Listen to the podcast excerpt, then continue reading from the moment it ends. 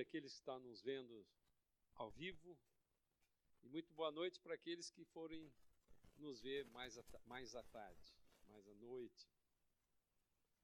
É, minha oração hoje, junto com a Raquel, foi que o Espírito Santo de Deus pudesse comunicar a mim e a vocês uma palavra poderosa, irmãos. Uma palavra que trouxesse arrependimento a cada um de nós. E eu quero começar lendo o livro de Lucas, no capítulo 5, só para contextualizar é, esse trecho. Jesus é, estava ali, tinha curado um, um, um leproso, que fez uma pergunta muito interessante para ele. Se tu queres, pode me curar. E Jesus falou: Eu quero. E curou aquele leproso. Na sequência, ele estava num outro lugar, na sequência do, do livro de Lucas, no capítulo 5, ele estava num outro lugar, dentro de uma casa, não dá para entender bem é, o contexto da é, a explicação da, mas ele estava dentro de uma casa que tinha um telhado que era possível remover essa telha para descer ali um corpo de um paralítico que estava numa, numa pequena cama e tinha uma multidão fora da casa.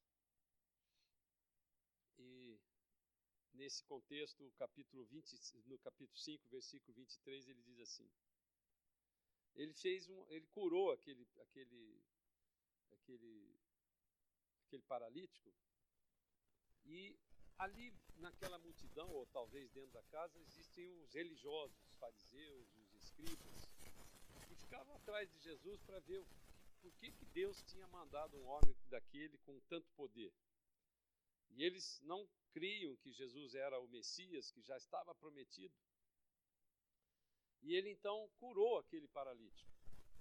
Mas ele, quando curou, ele é, observou a fé daquele homem, a fé daquelas pessoas que levaram ele até lá e que desceram é, esse, essa maca. E o versículo 23 ele diz assim: Qual é mais fácil dizer? Estão perdoados os teus pecados? Ou levanta-te e anda? O que escandalizou aqueles fariseus, e ele conhecendo o coração, e ele deu, deu essa informação, é que no começo ele falou assim: estão perdoados os teus pecados. Mas para que saibais que o Filho do Homem tem sobre a terra autoridade para perdoar os pecados, ele disse ao paralítico: Eu te ordeno, levanta-te, toma o teu leito e vai para casa. E imediatamente se levantou, diante deles e, tomando o leito em que permanecera deitado, voltou para casa, glorificando a Deus. É, nesses três anos do ministério de Jesus, todas as vezes que ele tinha uma oportunidade, ele ensinava as pessoas o Evangelho. Esta nova, essa nova coisa que ele trouxe para a religião, uma religião que, que como eu disse outro dia, era uma religião de exclusão. O judaísmo passou a ser uma religião que não pode isso, não pode aquilo, era proibido entrar mulher até um determinado ponto. É, os, os, os enfermos é, defeituosos não podiam entrar no templo, quer dizer, que era um lugar de cura, é, não podia entrar. Então essa religião foi, foi sendo foi sendo foi se transformando numa coisa muito exclusiva apenas para o povo judeu. O judeu não se contaminava com o pecador, ele não falava com o pecador. Então Jesus veio revolucionar isso, e isso impactou muito naqueles religiosos daquela época. Ele então, aproveitando esse momento de cura do homem paralítico, ele foi ensinar eh, aqueles religiosos, eh, dizendo que ele tinha poder para perdoar os pecados. Esse processo de cura, e é essa a palavra que eu quero falar hoje sobre o arrependimento, esse processo de cura, ele começa com uma atitude de procura da cura. Numa outra oportunidade, é, ele, ele chegou um cego para Jesus e esse, e esse cego é, foi pedir para ele curar a cegueira. Aí Jesus fez uma pergunta assim: O que, que você quer que eu te faça? Sabe, é, muitas vezes, às vezes a gente, a gente, lê a Bíblia e não compreende bem a estrutura é, da, da, do ensinamento que Jesus está fazendo. Mas aqui, mais uma vez, ele teve uma oportunidade, porque no versículo 20, um pouquinho antes, é, nós não lemos isso, mas eu vou ler aqui rapidamente. Jesus disse assim para aquele, para aquele paralítico: E vendo-lhes a fé, Jesus disse ao paralítico: Homem, os teus pecados te são curados, são perdoados, melhor dizendo. É isto, é isso que fez com que aqueles fariseus se chocassem. Mas há alguém que tenha uma enfermidade e que naquele momento, sabendo que Jesus era o portador da virtude de cura, ele não iria querer a sua cura? É tipo de uma coisa que a gente não, não compreende bem. Mas, na, como ele estava naquele momento para ensinar, ele, na sequência, Lucas vem e relata um outro acontecimento que Jesus aproveitou para ensinar aqueles, talvez aqueles mesmos fariseus que estavam acompanhando ele, aquelas autoridades religiosas, que ele tinha autoridade também sobre a alma e sobre o espírito. E aí é uma coisa um pouco mais complicada. A evidência da, da enfermidade leva você a ir atrás de cura. Mas agora eu quero colocar uma outra situação. Ele saindo dali, ele encontrou um publicano, que era Levi, é, chamado Mateus. Esse publicano, publicano, para quem não sabe, é, era um terceirizado do cobrador de imposto. Era um judeu que era terceirizado por algum romano que tinha a autoridade de cobrar o imposto, então ele, é, eu usei esse termo de terceirizar, ele terceirizava, contratava um judeu que conhecia todo mundo, e esse judeu, portanto, era considerado um pecador daqueles tremendo, porque ele era um traidor do povo. Imagina um povo exclusivista como esse que Deus escolheu para levar a luz para todas as nações, mas que eles interpretando é, de uma forma errônea se acharam é, escolhidos e, portanto, não, não interessava o resto do mundo com isso. E esse judeu, então, servia aos romanos, ganhando dinheiro por isso. Ele era, portanto, um, um, um, um exemplo de pecador. E Jesus vendo aquele homem, como Jesus conhece o meu e o seu coração, ele falou assim: Vem. E ele, lá no versículo 27, vamos ver lá aqui no capítulo, mesmo capítulo 5 de Lucas. Diz assim: Passadas essas coisas, saindo, viu um publicano chamado Levi, assentado na coletoria, e disse-lhe: Segue-me. Olha só essa palavra que Jesus falou para Levi segue-me. Levi era um homem rico, que tinha, era um coletor de imposto, ele tinha condições de falar para Jesus: Jesus, eu tenho aqui um trabalho que, que me dá uma sustentação, me dá conforto, é, me traz tudo aquilo que eu preciso. Mas o versículo 28 ele continua: E ele se levantou e, deixando tudo, o seguiu.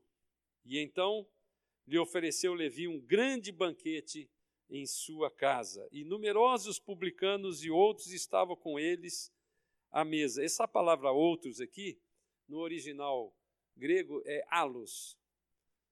Existe uma outra palavra grega que se refere a, a outros, que é hétero. Então, alos é outro da mesma espécie. Então, uma laranja, alos, outra laranja uma laranja hétero, uma cadeira. Essa diferença aqui mostra aqui no original que os numerosos publicanos halos estavam com ele à mesa, ou seja, da mesma laia, se a gente for falar na linguagem de hoje. Os fariseus e os seus escribas murmuravam contra os discípulos de Jesus, perguntando. Quer dizer, os fariseus continuavam andando atrás de Jesus, continuavam indo, indo com curiosidade ver o que, que eles foram agora fazer é, dentro da casa de um publicano, com esse bando de publicano que está aí.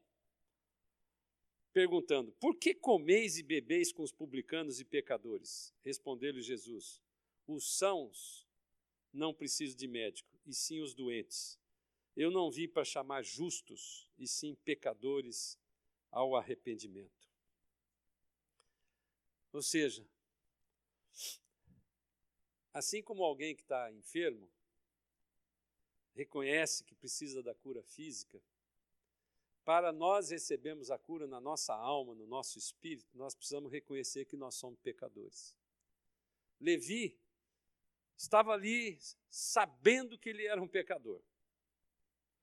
Tinha um, um, um grupo de amigos que também eram pecadores, mas todos foram conhecer Jesus, foram ter intimidade com ele na, na, nessa refeição. E esta, este é o primeiro passo no processo de salvação. É por isso que eu quis falar hoje sobre arrependimento. Sabe, aqui tem duas passagens, uma da cura física, outra da cura da alma, a cura do espírito, o renascer do espírito, como Jesus falou um dia para Nicodemos. Eu quero dar um, um pequeno testemunho rapidamente da minha conversão.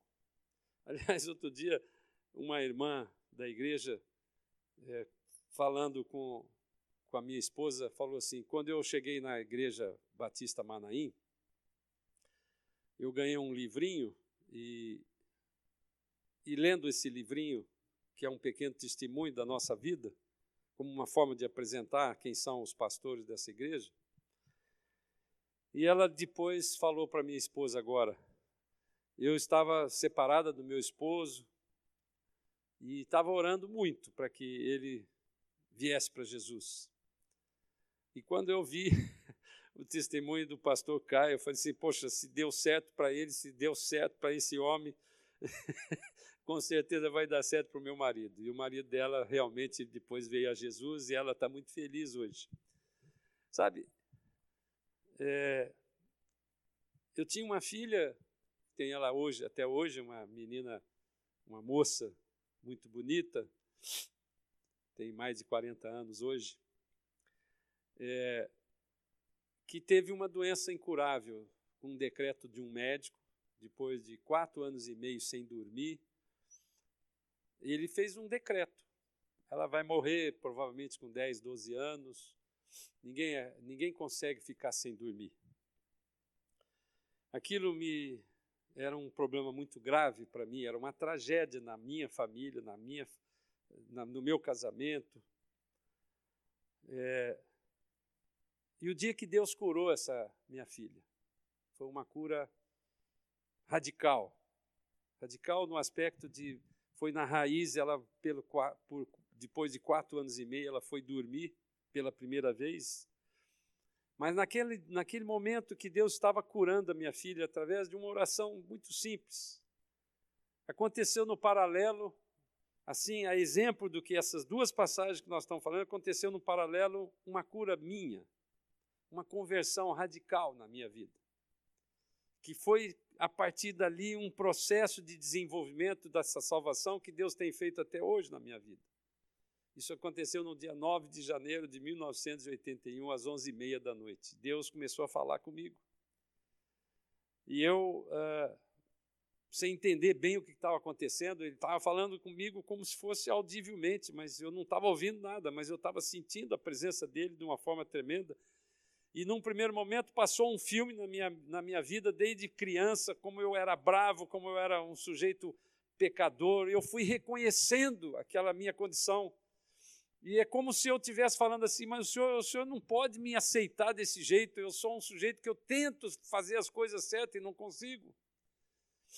E como se Deus falando comigo, depois que eu fiz esse filme, parece que Deus permitiu que o Espírito Santo de Deus fizesse eu eu entender que eu era realmente um pecador, um homem que tinha uma que precisava de uma cura na minha alma, de uma transformação. Imediatamente depois, Deus vira e fala assim para mim no meu coração: Eu quero você do jeito que você é, porque sou eu que vou te transformar. Irmãos, naquele momento, enquanto a minha filha estava sendo curada, eu comecei a chorar copiosamente. Fui ensinado como calabrês, como italiano, que o homem não chora, eu sou um chorão. E Deus fez as duas curas, uma cura da minha filha, de, uma, de um decreto médico. Não creia nesses decretos de médico, irmãos. Não creia nisso. Creia na palavra de Deus. A palavra de Deus nos ensina que onde você estiver impuser as mãos sobre os enfermos e orar com fé, ele, ele será curado. A enfermidade não é não é uma, uma herança nossa, a enfermidade foi cravada na cruz. Claro que a nossa função é orar e crer. Muitas vezes Deus não permite a cura, porque Ele está com outro programa, um outro programa de levar as pessoas. E nesse momento dessa pandemia que nós estamos vivendo, muitas pessoas já estavam determinadas para morrer, porque já estava cumprido o seu papel aqui, e o único que tem a chave da morte é Jesus. O diabo não tem poder para levar você, como filho de Deus. A morte está na mão do Senhor. A morte para o crente é uma promoção, porque ele vai encontrar com, com o Senhor, ele já terminou o seu, o seu tempo aqui na terra. E naquele momento eu tive instantaneamente um arrependimento um arrependimento de tudo aquilo que eu tinha, e Deus falou isso para mim claramente: eu quero você como você é, eu que vou te transformar. Eu reconheci que eu precisava de uma cura, assim como nós sabíamos que a minha filha precisava de uma cura. E Deus faz essas coisas dessa forma, irmãos. A palavra arrependimento é de uma origem grega e ela significa, a palavra chama metanoia. Metanoia significa mudança de atitude, uma atitude contrária ou oposta àquela tomada anteriormente em determinado assunto específico. É isso que, que é a tradução de metanoia, de arrependimento. O conceito de arrependimento é a base do cristianismo, irmãos. Nenhuma religião promete salvação tendo arrependimento como fundamento para a obtenção da salvação. Todas as outras religiões, fora o cristianismo, te ensinam fazer alguma coisa para que você mereça a salvação. E isto tem algumas alguns cristãos que ainda pensam dessa forma. Nada que eu e você possamos fazer te, te dá mérito para obter a salvação. E Paulo escrevendo aos Efésios, no capítulo 2, no versículo 8, ele disse o seguinte: Porque pela graça sois salvos, mediante a fé. E isto, ou seja, as graças, não vem de vós, é dom de Deus, não de obras, para que ninguém se glorie. Sabe, um dia um querido irmão me perguntou sobre qual o critério que Deus usa para escolher pessoas para ser salva e outras não? Essa é uma pergunta que pode ser que muitos tenham feito já. Na verdade, quando Deus criou o plano de salvação em Jesus Cristo, lá no dia do pecado de Adão, lá atrás, ele fez, e eu expliquei para ele dessa forma, porque ele é um administrador de empresa e talvez ele tenha compreendido melhor desse jeito. E nós temos que olhar o Evangelho como uma coisa didática, prática. Quando você lê a Bíblia, a Bíblia propositadamente não é didática, é para que você possa procurar conhecer a profundidade da palavra de Deus, como você procura um tesouro escondido. Capítulo 2 de Provérbios, você pode estudar isso e vai ver isso. E eu expliquei para ele da seguinte forma que me, me agradou muito quando eu entendi dessa forma a, a escolha de Deus da salvação. Jesus morreu para toda a humanidade. Jesus, lá no capítulo 3, versículo 16 de João, ele fala assim: Porque Deus amou o mundo de tal maneira que deu o seu Filho unigênito para que todo aquele que nele crê não pereça, mas tenha a vida eterna. Então, a escolha de Deus foi para toda a humanidade pecadora. Não foi para um ou outro, não foi para o Caio, para Raquel, ou para qualquer um daqueles que ele escolheu. Não. Ele fez um contrato com, com cláusulas bem claras de que nesse contrato ele estava pagando a minha e a sua dívida, que era a distância que eu tenho de Deus, porque Deus é santo e ele não poderia me, me, eu, me receber, entrar no Santo dos Santos, naquele templo é, da, do nosso. Ele não poderia, é, não poderia me receber, porque eu sou pecador. Então, nesse momento, ele matando seu filho unigênito, que era o próprio Deus que se fez homem, sem pecado, ele fez com que naquele contrato estivesse pago a minha dívida. E ainda pôs outras cláusulas, que eu sou herdeiro e co-herdeiro com Cristo Jesus de tudo que ele tem feito na, nesse mundo. Não somente nesse mundo, mas em todo o universo, nós somos herdeiros e co-herdeiros com Cristo Jesus. E esse contrato ele entregou para cada um de nós, da humanidade toda. Todos esses contratos já estão assinados por ele. Aqueles que estão acostumados a fazer contratos, sejam empresários, executivos, sabe que quando você faz um contrato precisa ter duas partes. Senão ele não vale. Se somente uma pessoa assina e a outra não assina, o contrato não tem validade. Ele só passa a ter validade na hora que você puser dois o contratante e o contratado. E nesse contrato, o contratante, que é Jesus, disponibilizou, já com a assinatura dele, a toda a humanidade, esse contrato de salvação. Mas somente aquele que recebe a Jesus como Senhor e Salvador e que assine esse contrato, a partir dali ele passa a ter o seu nome escrito no livro da vida, e a partir dali ele passa a ter todos os direitos que estão constantes nesse contrato. E isso é a graça. Paulo entendeu isso, que a graça é que nos salva, a graça de Jesus. Não precisa fazer nada, porque senão, se você tivesse que fazer mais do que o outro, você vai se gloriar mais. Olha, eu sou mais, eu tenho mais mérito que o fulano de tal. Quando nós, pela fé, cremos nesse plano de Deus, que mandou Jesus sem pecado para resolver o meu e o seu problema do pecado, nessa hora nós recebemos a salvação pela graça. E Paulo continua lá no livro de Romanos, no capítulo 3, no versículo 22.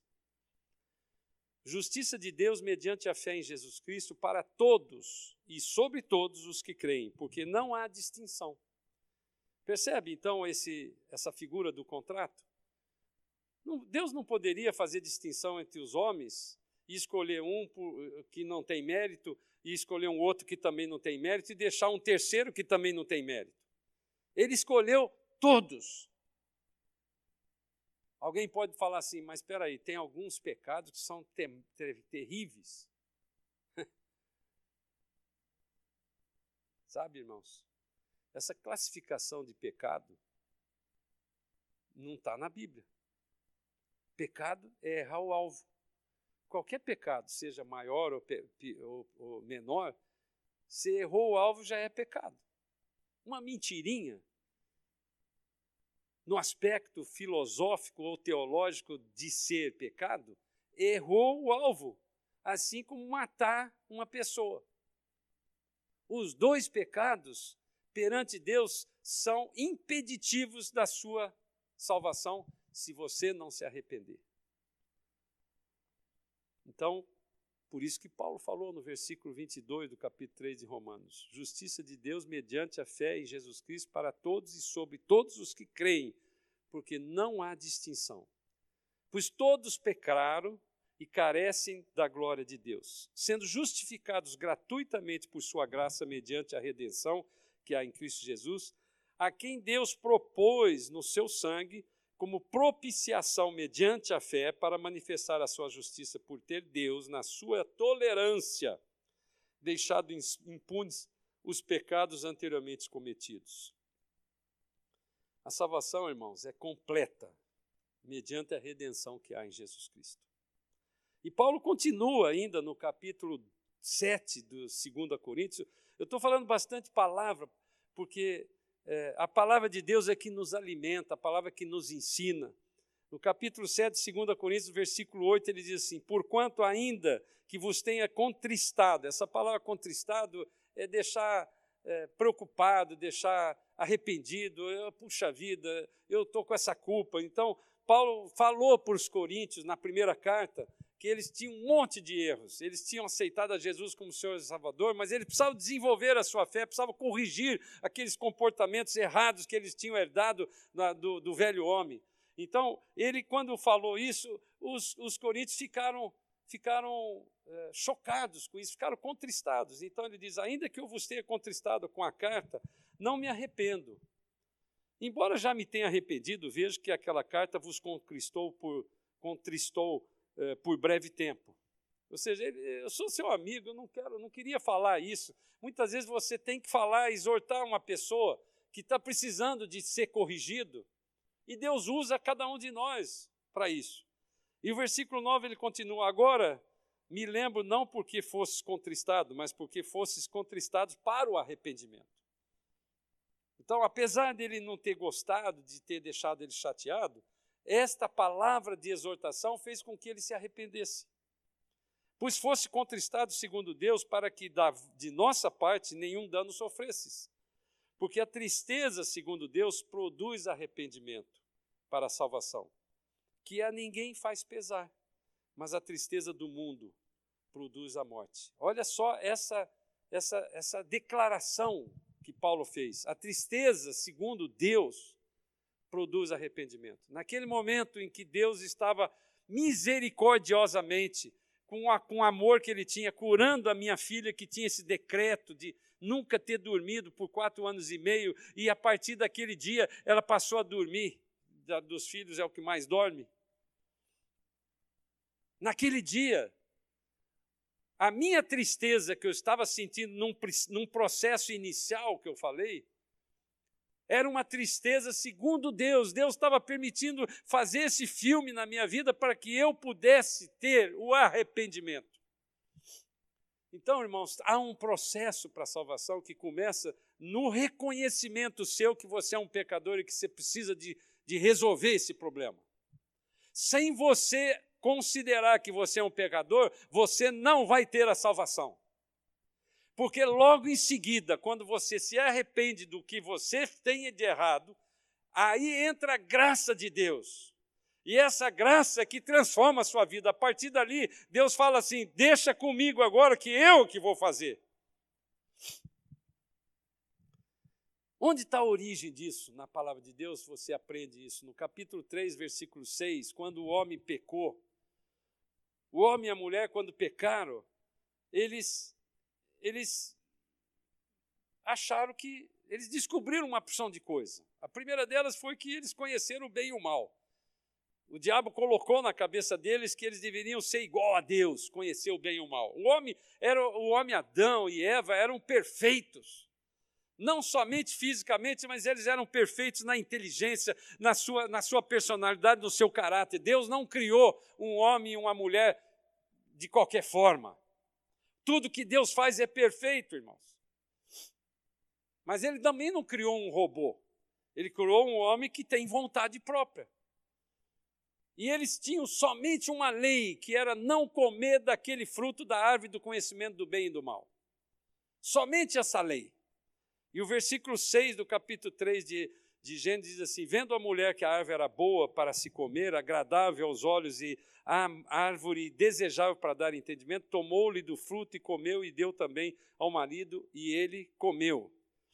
Abriram-se então os olhos de ambos, e percebendo que estavam nus, coseram folhas de figueira e fizeram cintas para si. Quando ouviram a voz do Senhor Deus, que andava no jardim pela viração do dia, esconderam-se da presença do Senhor Deus o homem a sua mulher, a sua mulher por entre as árvores do jardim. E chamou o Senhor Deus ao homem e lhe perguntou: Onde estás? Até hoje, irmãos, Deus continua perguntando para a humanidade: Onde estás? Interessante que eles conversavam com Deus todo dia, face a face. Na viração do dia, Deus chegava lá e falava assim: Como foi o seu dia hoje? Deus gosta de relacionamento, irmãos. Até hoje eu tenho aprendido isso. O relacionamento de Deus com você, ele não é, ele não é, ele não é encherido, ele não entra na sua vida e vai fica tomando os, ele, ele te deixa à vontade. Quanto mais você se aproxima de Deus, mais você se beneficia da herança que ele já te deu. Mas os homens, quando pecaram, quando eles conheceram, eles olharam, a primeira coisa que eles viram que eles estavam nu. Aqui não é a coisa literal, mas é, a, a nudez do homem e da mulher era porque eles perderam a cobertura espiritual que Deus tinha. Eles não podiam mais, pelo pecado, ficar falando com Deus, porque o, a, o pecado distancia o homem de Deus. E até hoje Deus continua a fazer essa pergunta: onde estás? Onde está, Caia? Onde você está? Aquele que está nos ouvindo aqui, que acha que está tão pecador, que não tem solução para ele, eu quero que você saiba. Deus está te procurando, falando assim: onde estás? Romanos 5, versículo 17. Paulo continua: Se pela ofensa de um, por meio de um só, reinou a morte, ou seja, Adão e Eva tomaram uma atitude que deu para nós o pecado por herança. Quando você e eu nascemos, já nascemos no pecado. Nós herdamos a herança de Adão para a morte. Então, Paulo, aqui, inspirado poderosamente pelo Espírito Santo de Deus, diz que esse pecado, através de um homem ou de um casal, reinou a morte. Muito mais os que recebem a abundância da graça e o dom da justiça reinarão em vida por meio de um só, a saber, Jesus Cristo. O plano de Deus é perfeito. Assim como não deu certo, Adão, é, pelo pecado dele, trouxe o pecado, eh, trouxe o pecado para toda a humanidade, e o pecado, e o salário do pecado é a morte. Assim como, portanto, nós já nascemos para herdar a morte. Em Jesus Cristo, você recebe a vida novamente. Versículo 18 ele continua: Pois assim como por uma só ofensa veio o juízo sobre todos os homens para a condenação, ou seja, pela morte, assim também por um só ato de justiça veio a graça sobre todos os homens para a justificação que dá vida. E ele continua no 19: Porque, como pela desobediência de um só homem muitos se tornaram pecadores, assim também por meio da obediência de um só homem que Jesus cumpriu completamente a lei no meu e no seu lugar, muitos se tornarão justos sobreveio a lei para que aviltasse, avultasse a ofensa. Quer dizer, a lei, a lei que Deus mandou no Velho Testamento era para mostrar você não é capaz de cumprir essas 618 leis. Mas onde abundou o pecado, superabundou a graça de Deus. A fim de que, como o pecado reinou pela morte, assim também reinasse a graça pela justiça para a vida eterna, mediante Jesus Cristo, nosso Senhor. Paulo enfatiza isso, que pela desobediência de um só homem veio o pecado e a condenação, que é a morte. Mas por meio da obediência de Jesus Cristo, ele trouxe a graça e a vida. Sabe, a imagem do homem terreno reflete o pecado. A imagem do homem celestial reflete a Jesus homem sem pecado. É, por isso que Paulo, Paulo, Paulo é aquele que regulamentou o Evangelho, né? Dois terços do Novo Testamento praticamente é escrito por Paulo e ele então enfatiza esse, essa verdade de que o homem terreno reflete o pecado e, portanto, ele não pode entrar no reino de Deus. E é por isso que nós precisamos receber a Jesus como Senhor Salvador. Nesse processo, você precisa compreender que, como pecador, você precisa de uma solução para a sua vida, para passar a vida eterna com Deus. Se você se acha muito certinho, você faz tudo certinho e que você então por isso vai ser salvo no final, quando Deus vier julgar o mundo, ele vai fazer uma relação de coisas. Faça uma, uma, uma, uma reflexão daquilo que você fez hoje. Eu não estou falando de na sua vida, não. Você fez hoje, só no seu pensamento. Como eu disse lá, o pecado, ele não tem graduação para você não entrar no reino.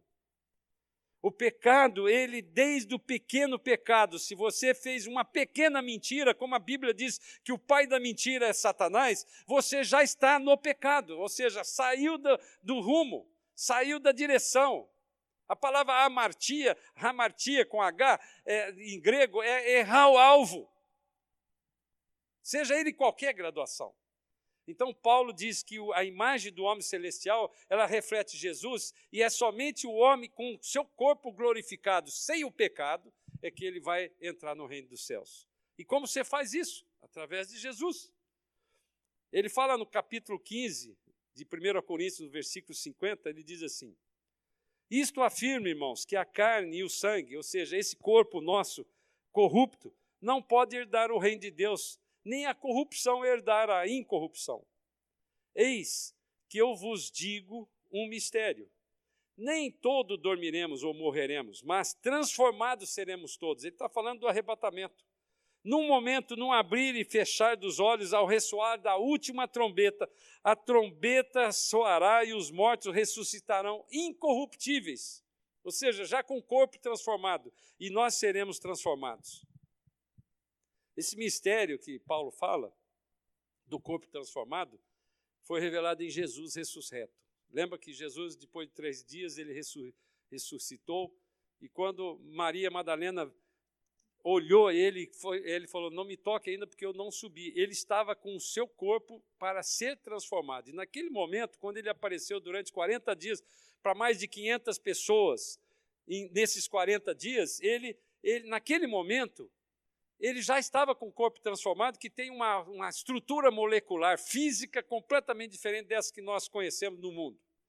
Porque esse corpo, apesar de ser sólido, porque mandou tocar nele, ele comeu, ele passou por paredes, ele se transportou e ele foi alçado ao céu. Esse é o corpo que ele, como primogênito agora, não mais como unigênito, mas como primogênito, de uma igreja que é composta da cabeça, que é, é ele, composta de, de um corpo que somos nós. Eu quero terminar dizendo que essa atitude de arrependimento, irmãos, ela deve ser contínua na nossa vida. Ela não é apenas um primeiro passo para a salvação. É, só para re rememorar, você tem que conhecer que você é pecador e reconhecer que você precisa de cura para a sua alma, para o seu espírito. A partir desse momento você tem que se arrepender. Eu quero mudar, metanoia, eu quero mudar de direção. E depois disso, a graça de Deus entra e ela, pela fé, transforma a sua vida. Esse trabalho de desenvolvimento da fé depende de nós no arrependimento, mas o trabalho de transformação depende do Espírito Santo de Deus que passa a habitar dentro de você. Então, mas o que eu quero testemunhar aqui, depois de tanto tempo convertido,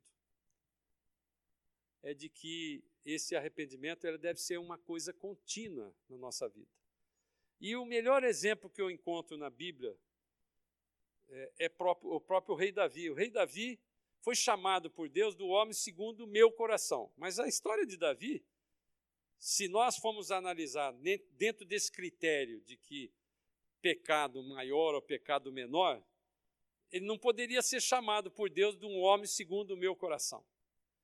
Vou só relembrar a passagem de, de Batseba. Batseba era mulher de um general, general Urias, que estava na guerra. Davi estava fazendo a cesta dele depois do almoço, dormindo, levantou, foi para o terraço lá do palácio e olhou para um vizinho, tinha uma mulher lá se lavando, nua. E ele olhou aquela mulher e falou: opa, manda chamar essa mulher. E como aquela, aquela lavagem que ela estava tendo, aquela, aquele banho que ela estava tomando, era um banho de purificação, porque ela tinha acabado de ter de, de terminar o seu processo de menstruação, ela estava fértil, num período fértil. E ele teve um filho com ela. Mas um dia Deus mandou o profeta Natan falar com ele. E quando Natan falou que o pe do pecado dele, que estava escondido ainda, só ele e a mulher, ele, e ele teve um segundo pecado maior ainda, porque quando ele percebeu que Urias, voltando da guerra, não, não estava querendo dormir com a mulher, porque ele se sentiu indigno, porque os outros colegas dele estavam na guerra, o que, que ele tinha que fazer aqui? Ele viu que não tinha jeito, ele mandou matar Urias. Ele mandou um, um recado pelo próprio Urias para que o general é, pudesse colocar ele na frente de batalha para que ele morresse. E aconteceu isso. Então, ele teve dois pecados terríveis: o de adultério e o de assassinato. Mas é interessante que Deus permite que essas histórias apareçam para que eu e você, que somos humanos, possamos compreender como é que é o critério que Deus usa para isto. Quando ele mandou o profeta Natan e quero te dizer uma coisa, irmãos, o seu pecado, depois de convertido, ele continua tendo consequências. Uma coisa é a consequência, outra coisa é o pecado, é, o pecado arrependido. Você está apto a se encontrar com o Senhor. Então, quando Natan falou com ele, e ele reconheceu que ele era pecador, ele não fez aquilo que Adão e Eva fizeram, ó, essa é culpa da a mulher que o Senhor me deu, como Adão pecou, quando Deus perguntou onde estás, perguntou primeiro para Adão: Adão, onde estás? Ah, a mulher que você me deu é que me fez comer isso aqui. A Eva empurrou a história para a serpente, que era Satanás, e assim por diante. Davi não fez isso.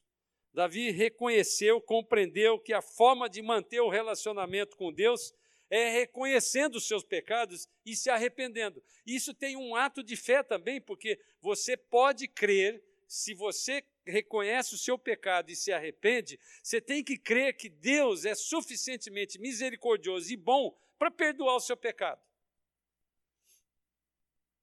Quando Jesus perguntado lá pelos discípulos quantas vezes que devia é, perdoar um irmão, ele fez uma conta, 470 vezes por dia. Sabe, não há pecado confessado, arrependido, que Deus não perdoe. E a, conclusão da minha mensagem é essa, irmãos. Nós estamos vivendo em tempos em que Jesus vem buscar a igreja.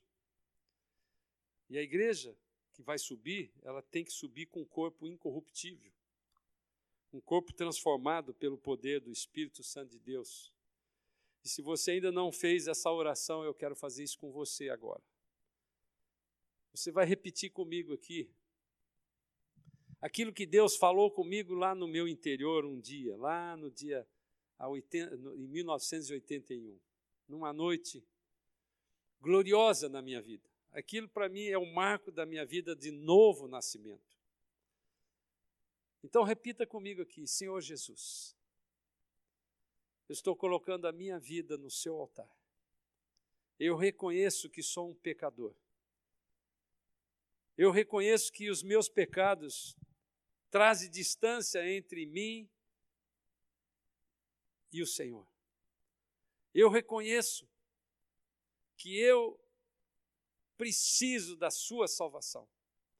Eu reconheço que o Senhor é aquele que pode me curar de todos esses vícios, de, todo, de tudo aquilo que me, me, me impulsiona a fazer coisas que eu sei que está errado. Não somente a, a, essa palavra agora que está trazendo à luz aquilo que eu tenho, mas a minha própria consciência já mostrava que eu estava errado. Porque a sua consciência, a consciência que o Senhor coloca na minha vida, é a lâmpada de Deus, mesmo antes de eu conhecer o Senhor. Pai, eu confesso com a minha boca e reconheço que eu sou um pecador. E eu também reconheço que o Senhor é o único que pode transformar a minha vida e fazer com que eu, me arrependendo agora, a Sua graça me transforme eu me coloco nas suas mãos, Pai. Clamo para que o seu Espírito venha habitar na minha vida, que o Senhor seja o Senhor da minha vida, que o Senhor, a partir deste momento, possa transformar a minha vida, que eu possa começar um processo de, de limpeza da minha casa, que é o meu corpo, que é o templo do Espírito Santo de Deus a partir de agora. Escreve o meu nome no livro da vida, Pai, para que eu possa passar a eternidade com o Senhor, se o Senhor vier buscar a sua igreja, se esse mundo estiver é, acabando. Pai, eu sei que o Senhor está chegando para buscar a sua, a sua noiva, que é composta de pessoas que estão dentro de todas as igrejas é, institucionais. Muitas dessas pessoas serão encontradas em várias dessas igrejas. E eu te agradeço, Senhor, por tudo que o Senhor tem feito na minha vida. Em nome de Jesus. Amém. Eu estou muito feliz de poder ter dado essa palavra para vocês, porque ela foi luz para a minha vida, irmãos, e ela tem sido luz para a minha vida. Cada vez mais que eu me aproximo da volta de Jesus, ou do momento que ele vai me levar embora, eu não sei. Mas eu estou alegre de me encontrar com aquele que foi o único que pôde compreender o meu coração. Nem eu sei o que está no meu coração, você também não sabe. Quando Deus chegou para Levi, Mateus, e falou: Vem, segue-me. Ele conhecia o coração daquele homem a ponto do homem largar tudo, aquilo que era uma vida fácil para ele, uma vida de, de conforto financeiro, mas que não dava para ele a, a, a, a, segurança que ele teve a partir do momento que ele largou tudo. Sabe, muito de nós talvez precise fazer como, como Mateus ou Levi, largar tudo, porque o que você está fazendo é frontalmente contra a vontade do Senhor. E eu estou falando, isso é uma palavra profética para alguém que está me ouvindo. Talvez você tenha que realmente fazer um sacrifício ao Senhor esse sacrifício é pela sua vida, não pela vida dele, obviamente. Mas que ele vai transformar a sua vida e vai dar o melhor. Quando Paulo, lá no capítulo 12, versículo 2, ele fala que você tem que transformar a sua mente, não ficar conforme a esse século, mas transformar a sua mente, para que experimenteis qual seja boa, perfeita e agradável vontade de Deus. Que Deus te abençoe, eu quero te abençoar, que a graça de Jesus Cristo, que o amor de Deus e que as consolações do Espírito Santo de Deus esteja com cada um de nós hoje e para sempre. Deus te abençoe. Vão na paz do Senhor. Tenha um bom dia.